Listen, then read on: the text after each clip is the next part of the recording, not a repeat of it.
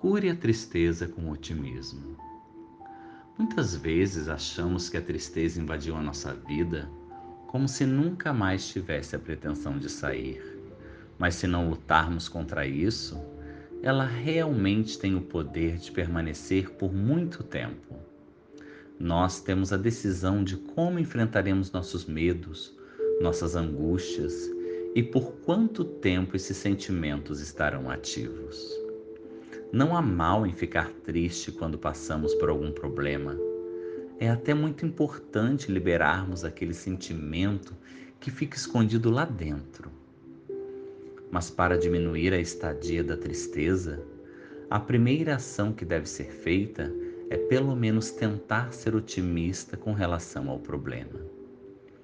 Por mais que a solução esperada não aconteça tão rápido quanto imaginava, o tempo que ficou pensando positivamente, no mínimo, levará para longe aquela tristeza. Não se martirize pelo que ficou no passado. Já aconteceu e não há como voltar atrás. A única solução está em arranjar formas de ultrapassá-lo e não permanecendo no sofrimento.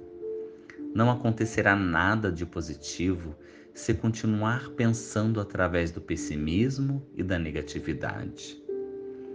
Deixe a fraqueza de lado e seja otimista, pois o mínimo que pode acontecer são os bons sentimentos começarem a fazer parte da sua vida.